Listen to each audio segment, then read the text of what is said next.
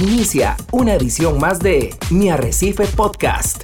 Don Ricardo, el tema y Josué y personas que hoy nos acompañan desde sus hogares, desde sus vehículos o lugares de trabajo, es un tema eh, muy bonito, creo que importantísimo para quienes comienzan a dar los primeros pasos también en, la acuariofilia marina. Y es un tema que yo hace un buen poco de tiempo había abordado y, le había, lo había descrito como la lucha por el espacio y la luz. Porque realmente cuando nuestros corales van creciendo, ahí lo que tenemos es una artillería completa por ganar milímetros de espacio y ganar poquitos de longitudes de onda para que esos corales eh, se vayan desarrollando. Y la naturaleza, pues eh, en su proceso de evolución de estos organismos, de una forma u otra, los ha dotado a unos de unas cosas y a otros de otras cosas. Y eso les ha permitido, pues, adaptarse a un arrecife coralino donde hay una gigantesca competencia por esa luz y por ese espacio. Y podría agregarle hoy, Ricardo y Josué, una competencia también por los alimentos. Porque recordemos que un arrecife eh, coralino, a diferencia tal vez de un acuario, donde nosotros a veces luchamos con excesos de nutrientes porque hay eh, grandes cúmulos de fosfatos, de nitratos. En los arrecifes naturales es todo lo contrario, es prácticamente indetectable la presencia de estos nutrientes. Pero eso no significa que haya una riqueza de comida empezando por el fitoplancton que es cazado por el zooplancton y este zooplancton que es también cazado por eh, los corales y que tal vez si el programa de hoy nos da el tiempo suficiente podemos hablar de cómo este arsenal, cómo esta artillería que tienen los corales también juega a favor de... Eh, como animales que son los corales, y aclaramos porque a veces las personas piensan que son plantas, como animales que son también se dedican a cazar sus presas. Y son organismos sésiles, o sea, no se pueden mover. Entonces la naturaleza los ha dotado de una artillería para ganar espacio, para procurar la luz y cazar sus alimentos. Así que es un tema bastante interesante, don Ricardo. Sí, don Hernán, yo creo que es muy interesante porque yo creo que parte del acuarismo responsable también tiene que ver con la planificación de nuestros acuarios, de nuestros tanques. Y a veces cuando iniciamos en el acuarismo y, especialmente en el acuarismo marino y decidimos dar el paso para mantener corales vivos, generalmente recibimos ese fragmento, ese pedacito de coral que lo colocamos a lo mejor no planificadamente en cualquier lado donde tengamos abierto, pero se nos olvida que ese coral se va a volver en una colonia. Y esa colonia va a crecer no solamente hacia arriba, sino hacia los lados, dependiendo mucho de la estructura ósea que tenga, ¿verdad? El coral. Pero eh, dos problemas muy comunes que tenemos es, una vez que el coral alcance un tamaño y especialmente si decidimos tener un aquascape, o sea, una formación rocosa muy alta, ya el coral nos va a empezar a salir del agua. Entonces ya hay un problema de crecimiento. Y ese problema de crecimiento también, dependiendo del tipo coral, puede empezarnos a cubrir y a, y a impedir que otros corales empiecen a recibir, por ejemplo, el espectro de luz. Un ejemplo que, que yo he visto de muchos acuaristas es que eh, a veces desconocen cómo el coral va a crecer y ponemos una, un coral tipo plato montipora en la parte de arriba del aquascape y cuando nos damos cuenta que ese coral va creciendo empieza a cubrir los corales que tiene en la parte de abajo. Entonces empezamos a ver esa, esa competencia por luz y a veces hemos visto dentro de esos accidentes formaciones muy hermosas cuando una acropora atraviesa una montipora o le, le pasa al lado y los corales se van adaptando, pero también hemos visto en nuestros tanques que mucho el resultado de esa lucha también es blanqueamiento y pérdida también de piezas. Así es, sí, sí, correcto. Yo creo que tenemos que entender que así como cuando llega a nuestras vidas un niño y le compramos una talla de ropa o una talla de zapatos, es imposible no entender que va a haber un proceso de crecimiento y que ese zapatito, que esa ropa tarde o temprano no va a ser suficiente. Y exactamente lo mismo, eh, si me lo permiten, en, en este ejemplo sucede en nuestros acuarios. Podemos estar metiendo un coral con una talla de un par de centímetros, pero conforme ese coral se va a ir desarrollando y va creciendo, va a agredir a otros. Y no lo agrede porque quiera, lo agrede porque necesita seguir creciendo y tiene que luchar por el espacio. Es un mecanismo de defensa también. Eh, ah, sin duda, Ricardo, es un mecanismo de desarrollo que la naturaleza les ha dado y ya vamos a profundizar en cuáles son esos mecanismos. Pero necesita seguir creciendo para capturar luz, para crecer como tal y por supuesto para tener mejores posibilidades de caza, porque al, tener más volumen tiene la posibilidad de acceder a mayor cantidad de, de comida, alojar mayor cantidad de zooxantela en sus diferentes ramas, etcétera. Entonces, viene la pregunta, Ricardo, que a veces eh, no, no es bien entendida en nuestro pasatiempo. Necesariamente un acuarista tiene que estar fragmentando sus corales. Tiene, por así decirlo, para que nos entiendan las personas, que estar podando ese árbol porque las ramas pegan contra la pared de la casa, pegan contra las canoas, van a comenzar a hacer daño, eh, comienzan a hacerle sombra al zacate que está bajo ese árbol, digámoslo así, para efectos figurativos. Y si no lo estamos podando, pues perdemos el zacate o las plantas que hayamos sembrado debajo de ese árbol se irán perdiendo por el exceso de sombra. Pues lo mismo sucede en nuestros acuarios, entonces tenemos que estar fragmentando. De hecho, don, don adelante, José meto, meto la cuchara, digamos, hay un estilo que, se utiliza mucho en, los acuaristas en Japón, que es como hacer tipo el acuario como un bonsai, donde eh, una piecita se va saliendo de un lado, entonces, ok, aquí no me sirve, entonces la cortamos eh, y esperando que, que, el coral crezca en el sentido de darle una forma para, para evitar problemas de que se estén tocando, para evitar problemas de, de que haga guerra química entre uno u otro. Entonces, eso es un estilo que a mí particularmente me gusta mucho y es como mi tipo de acuario que quiero llegar a tener en, algún futuro donde realmente yo le dedico la forma como si fuera un arbolito de bonsai al acuario. Correcto, correcto. Entonces voy a hacer tal vez un poco más eh, romántico si se quiere.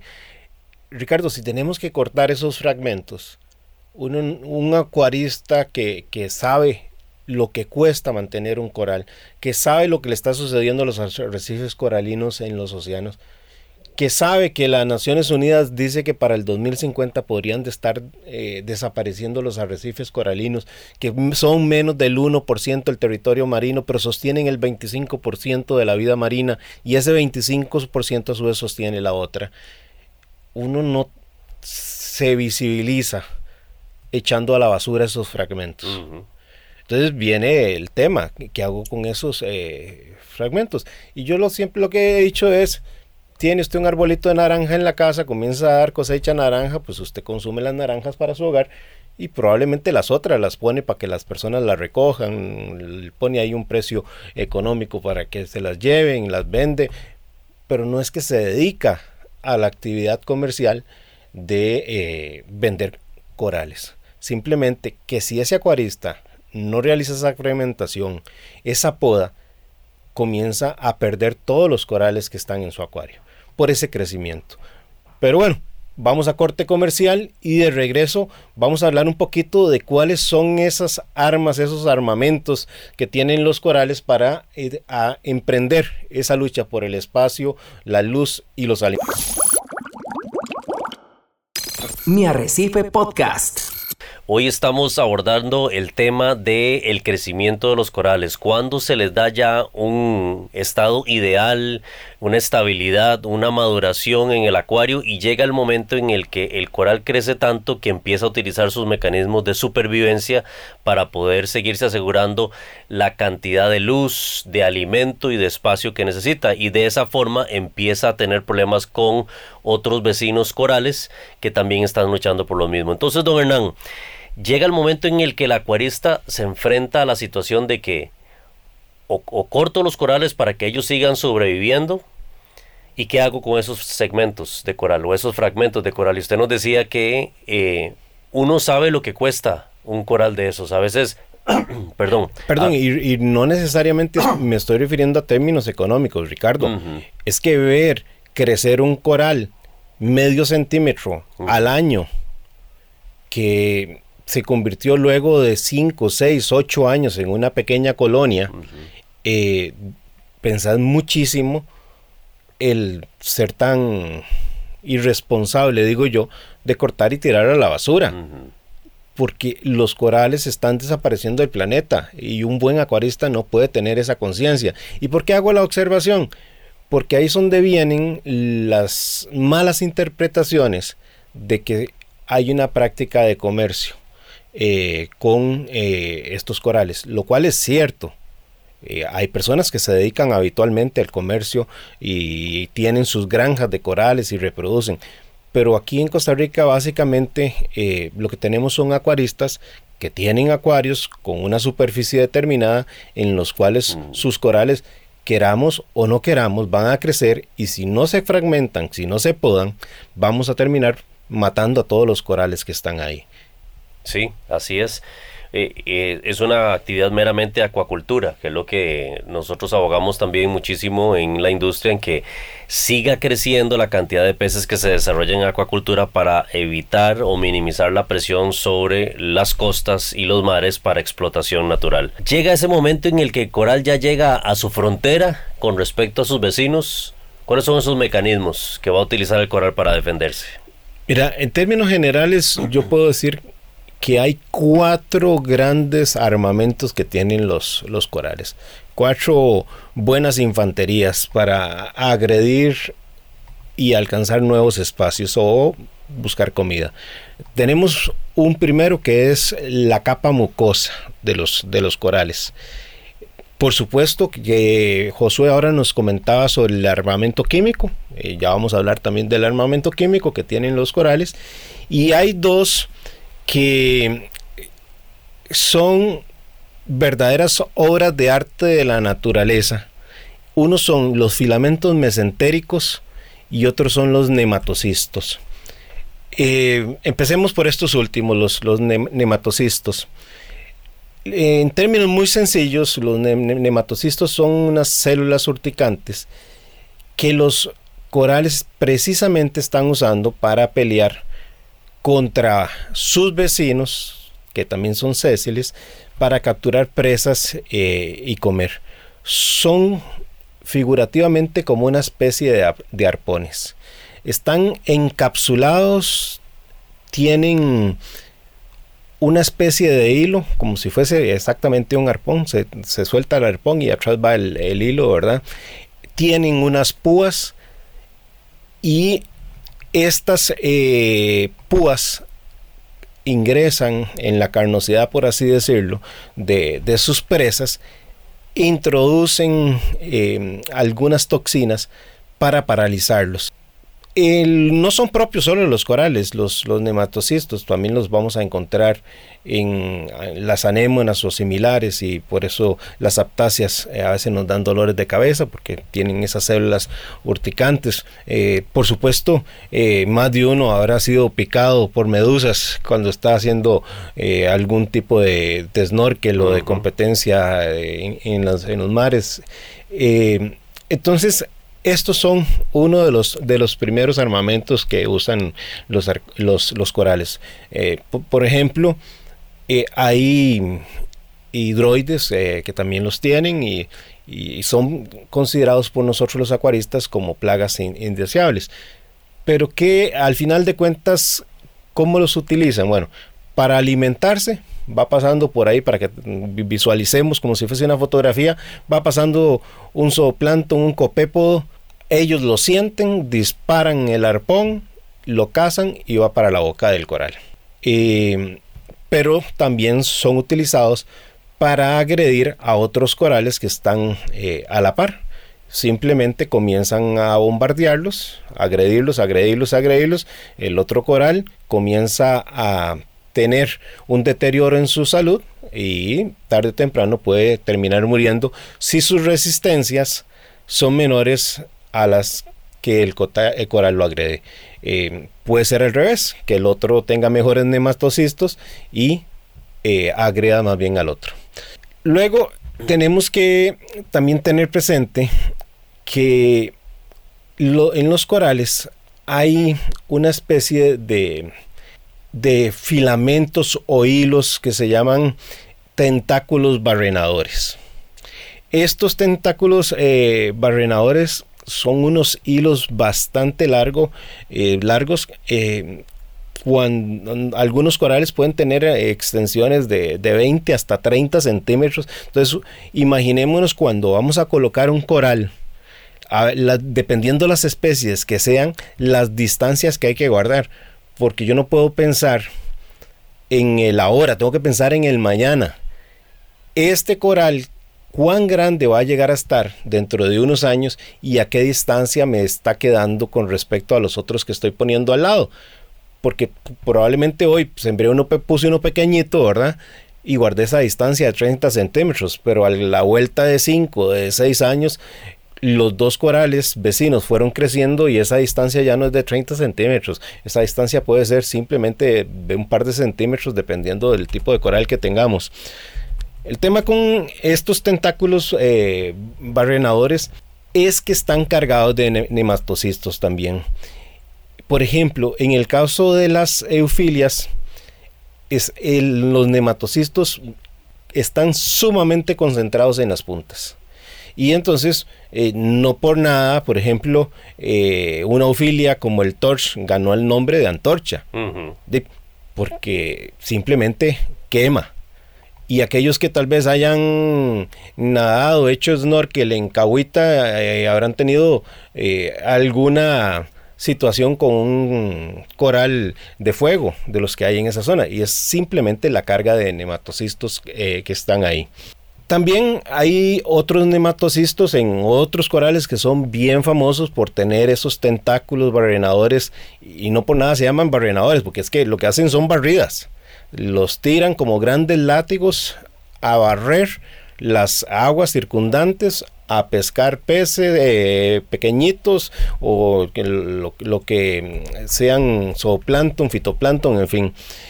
Otros de estos corales que, son famosos dentro de nuestro pasatiempo son las galaxeas. Eh, y estas galaxeas pues eh, crecen sumamente rápido, sus tentáculos son bien, bien extensos quienes les gustan los corales tipo LPS, ¿verdad? Eh, creo que sabrán lo que pueden hacer los corales celebros cuando sacan estos grandes tentáculos y queman a algún otro coral que esté cercano. Eh, las pavonas, los chalices, eh, los chalices son otros que tienen estos tentáculos barrenadores. Principalmente se los podemos observar en las noches, ya cuando las luces están apagadas y entonces los sueltan, sueltan todos estos eh, tentáculos a, como si fueran grandes telarañas a barrer todo el agua circundante. De hecho, a mí me, pasa mucho. Yo tengo una, una Raja Rampage, un poquito ya grande, y que va, o sea, eh, cuando acomodo corales, o lo primero que tengo que garantizarme es el hecho de, ok, ella por lo menos unos 10 centímetros fuera de cualquier coral a su alcance, porque en las noches es algo impresionante ver cómo, cómo sueltan esos, esos pelitos, esos eh, tentáculos que lo que hacen es quemar todo a su paso, o sea, y, y valga que también tenemos corales que son un poquito menos agresivos que otros, ¿verdad? Porque normalmente si pongo ejemplo una acropora muy cerca de, de, la Raja Rapage, posiblemente en la mañana amanece de blanca de, del estrés o la quemada que le pudo pegar, ¿verdad? Así es, así es.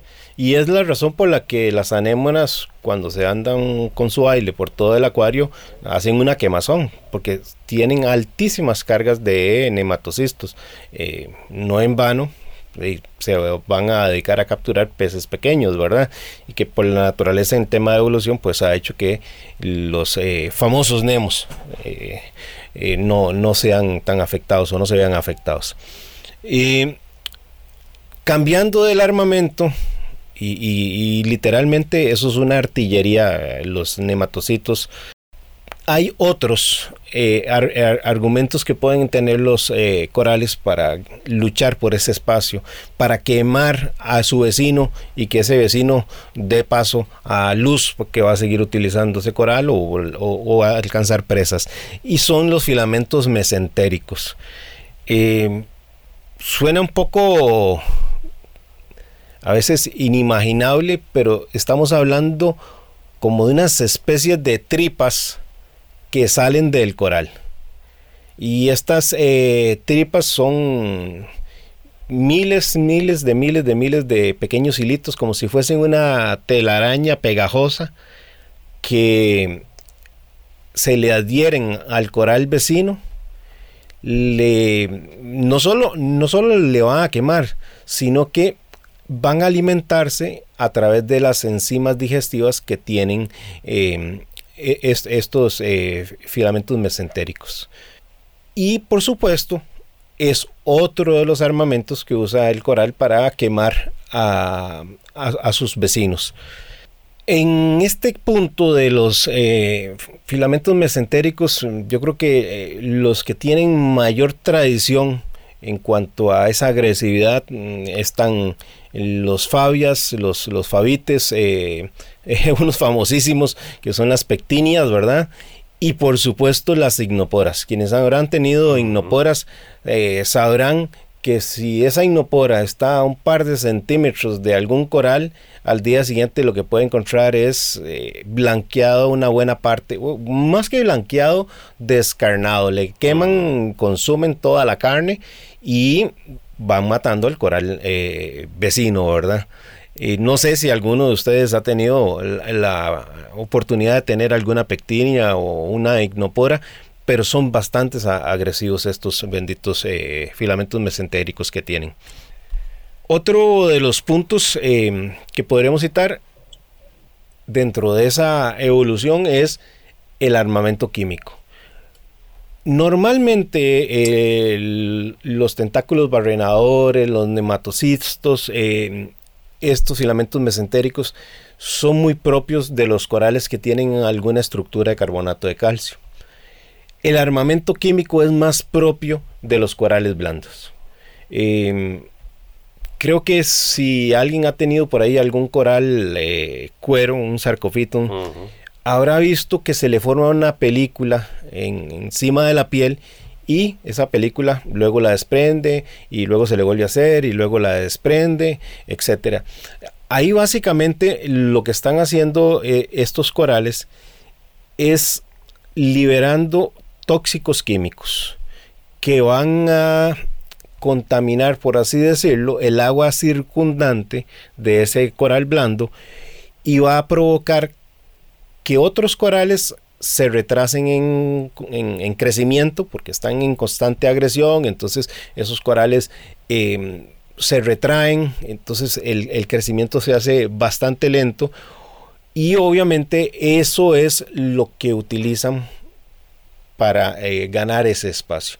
Si estamos pensando, por ejemplo, en un coral blando con un coral duro, el coral duro pues va a tener estos elementos que hablábamos de los nematocistos, de los filamentos barrenadores, de eh, los filamentos mesenteriales.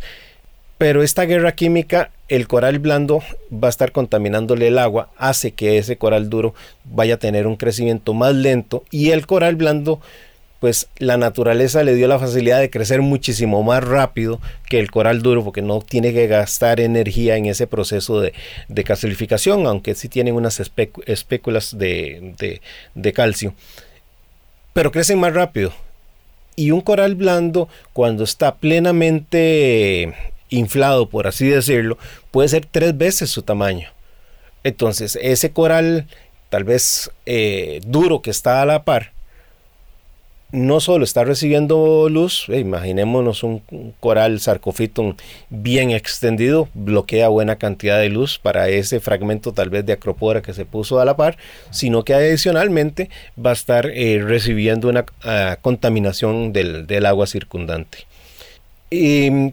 estos eh, químicos que tienen estos corales blancos mm, principalmente son metabolitos Y, aquí pueden haber diferentes tipos de, metabolitos, pueden haber esteroides, pueden haber acetatos, poliamida, terpenoides, y entonces hacen esa guerra química. Por supuesto que hay corales blandos súper famosos por tener una muy buena liberación de este armamento químico y ahí estamos con los arcofiton que ya citábamos, pero también tenemos eh, los zoántidos, eh, tenemos eh, los loofilian, las loofilias, perdón, los loofiton y las limnalias. ¿Qué hacer con estos casos? Bueno, hay tres acciones que el acuarista debería estar de ordinario haciendo. Los cambios de agua, que lo que hacen es eh, diluir la contaminación que pueda haber ahí, ¿verdad? O por supuesto que tener muy buena filtración, pero sobre todo usar carbón activo. El carbón activo eh, va a ayudarnos muchísimo a capturar toda esa guerra química que han estado eh, liberando esos, esos, esos corales. Bueno, y por último tenemos las, las, las capas mucosas. La mucosidad del coral varía de coral en coral. Entonces eh, eso hace que unos sean más agresivos eh, que otros. Yo no sé si algún acuarista que nos escucha en algún momento se le habrá caído un coral y ni siquiera han pasado cinco minutos y ha quemado al coral eh, al cual esa pieza se cayó porque su mucosidad era sumamente fuerte y provocó una gran quemadura en el coral que tuvo la mala suerte de recibir a ese, a ese que se nos, se nos cayó. Y también... adelante, José. También, don Hernán, y el hecho de que hay algunos corales que son muchísimo más agresivos que otros, ¿verdad? Ayer me pasó que se me cayó una, una corpora encima de una montipora y pues no pasaron ni 10 minutos y ya la mitad se me, se me blanqueó, ¿verdad? Pero yo tengo muy presente el hecho de corales que son hiper mega agresivos en esta lucha de, espacio, de, luz eh, y de alimentación, que me imagino que vos la tuviste en algún momento con, la Cipastrea Meteoro. O sea, yo creo que todos hemos pasado por ahí. Y, tienen esas otras eh, habilidades de crecimiento rápido, ¿verdad? Es que eh, la naturaleza desarrolló en cada una de estas especies diferentes posibilidades para lograr esa lucha por el espacio, la alimentación y la luz. Dentro de eh, las mucosas que son bien agresivas, básicamente destacan las de las acantastreas. Y espero que nadie haga la prueba porque le puede salir bien caro. Para algunas personas, y, es el caso mío, vos, eh, Ricardo, has visto algunas fotografías mías, la mucosidad puede ser tan fuerte que meter la, la, mano cerca de estos corales para hacer algún tipo de manipulación, esa baba, esa mucosidad, te desarrolla una alergia bastante importante. Yo, eh, todos creo que ya, lo, ya, ya he sabido que tengo bastantes años de andar en esto y te soy honesto, yo no era alérgico. Eh, desarrollé una alergia a la mucosidad de los corales eh, probablemente en los últimos 3, 4 años. Eh, al punto que si yo meto a, la mano y hago alguna manipulación, duro con una alergia con fuerte picadura, me puede durar fácilmente 10 días y comienzan a cicatrizarse esas ronchitas que se hacen. mi única opción es tomarme una pastilla previamente para evitar la alergia. Eh, pero tengo que tomármela como media hora antes o tengo que tomármela eh, una hora antes. El tema es que a veces uno como acuarista pues eh, no planifica, ¿verdad? Y entonces ve que se le cayó algo y mete la mano y, se le olvidó tomarse la pastilla. Especialmente porque está contratiempo, a veces como decía Josué, ¿verdad? Cae sobre otra pieza de coral y hay que salvarla rápido. Así es, así es, así es. Em, y te soy honesto, conozco muchos casos de acuaristas que desarrollan o son simplemente sensibles a esta mucosidad de los corales. De hecho, ahora que antes de iniciar el, programa estaba hablando con, con, don Hernán exactamente eso, digamos.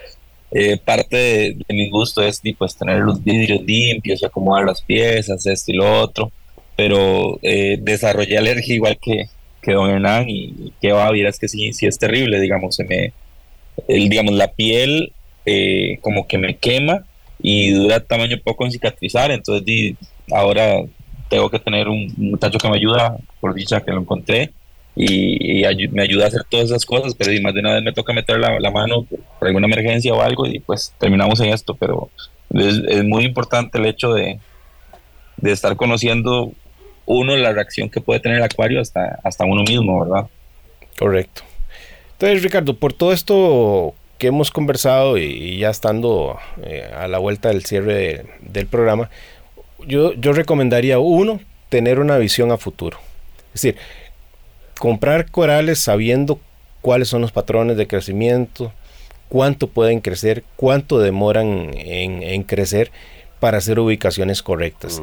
entender lo que hablabas de la morfología, que hay algunos que son más tipo ramas, otros son más tipo plato, etcétera, y que tienen que ubicarse. La naturaleza desarrolló a los platos para recibir menos luminosidad, por eso es que se extienden como platos para pellizcar cualquier longitud de onda que esté entrando en el agua del mar y los que son más ramificados normalmente son los que van hacia a las superficies Fuera de que si uno quiere valorar el tema de coloración, que es otro mundo, eh, pues la ubicación también es fundamental. Ya aquí comenzamos a entrelazar diferentes temáticas, temáticas de agresión y temáticas de estética. Cuán colorido quiero un coral, mm. porque si no tiene la intensidad lumínica correcta, más una serie de otras situaciones calidad de agua, eh, microelementos en el agua que le permitan eh, fabricar eh, proteínas de color, pues no vamos a lograr tampoco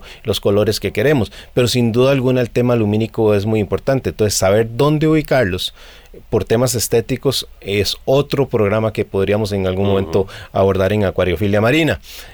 Luego tenemos que entender que el coral conforme crezca y se va haciendo colonia, si no hay buena penetración de luz, va a haber un blanqueamiento hacia la base de los corales, hacia las eh, caras mm, donde no está pegando la iluminación y eso le da cierta fragilidad a, los corales. Por lo tanto hay que tener también ese tipo de, cuidados. Lo que hablaba de los corales blandos, de que pueden crecer hasta tres veces el volumen eh, cuando se llenan de agua, ¿verdad? Y por tanto hacer sombra a los corales eh, vecinos. El flujo es importantísimo porque si no ubicamos bien los corales de acuerdo a esos patrones, a esas morfologías, el flujo va a ser eh, afectado seriamente. Y cuando afectamos un flujo, recuerden que con los corales, al ser sésiles, dependen del flujo de agua para que les lleve los alimentos. Son animales que cazan. Por tanto, si hay afectaciones en los flujos, no solo vamos a tener una mayor sedimentación que nos va a dar dolores de cabeza, en aumento de nutrientes, en la formación de algas eh, indeseables en esos depósitos eh, de, desechos, ¿verdad? Sino que también vamos a alimentar la alimentación de ciertos corales que tal vez ese patrón de agua se vio seriamente afectado. Y nuevamente que es necesario realizar fragmentación o la poda de los corales para evitar toda esta serie de situaciones que hemos venido comentando a lo largo del, programa. Porque si no se hace la fragmentación, y dejamos que se afecte el flujo de agua, si dejamos que los corales se vean afectados por la agresión de otros, por la falta de iluminación, simplemente lo que estamos construyendo es un colapso en el ecosistema que nos va a generar problemas de todo tipo, dentro de los cuales eh, sin duda puede aparecer la necrosis en rápida o lenta en los corales, que también es propio para hablar eh, de, em, de, en otro programa. Y por último, Ricardo, el, el tema a veces eh, se nos complica porque si hablamos de que tenemos que hacer fragmentación, te digo que a veces no es tan fácil. Yo he tenido colonias que usted está constantemente fragmentando. Y aquí está bien, corta las puntas, pero digámoslo así, el tronco primario cada vez va engrosándose y engrosándose. Y yo he llegado a tener eh, corales cuyo, cuyo tronco, cuya base principal eh, originaria de, puede ya alcanzar el grosor de el, tubo de cartón que lleva un rollo de papel higiénico. Y eso no hay tijera que lo corte. Hay que meterse rucho, eh, aunque suene eh, un poco caricaturesco, pero es verdad, hay que meterse rucho para cortar. Entonces, el tema de otros recursos para hacer eh, la poda o hacer el fragmenteo también es de importancia que se estudie. Y una de las opciones que yo he venido dando es el uso de la sosa cáustica como una herramienta para delimitar las fronteras de agresión entre los corales. Sí, así es, eh, don Hernán. Yo creo que son oportunidades o retos que tienen aquellas personas que logran estabilidad en su acuario a través de prácticas responsables cuando ya esos corales alcanzan cierto tamaño o ya empiezan a crecer y los cuidados que hay que tener alrededor, de eso. Así que agradecerle a usted, don Hernán, agradecerle a Josué, agradecerle también a Heiner González, a Fran Ramírez, Orlando Palma y a Jorge Carvajal que estuvieron muy de cerca con nosotros en redes sociales y también agradecerles a ustedes que nos han acompañado en esta mañana en Acuariofilia Marina, por supuesto invitándolos para que se queden en la gratísima compañía de Radio Monumental, la radio de Costa Rica. Mi Arrecife Podcast.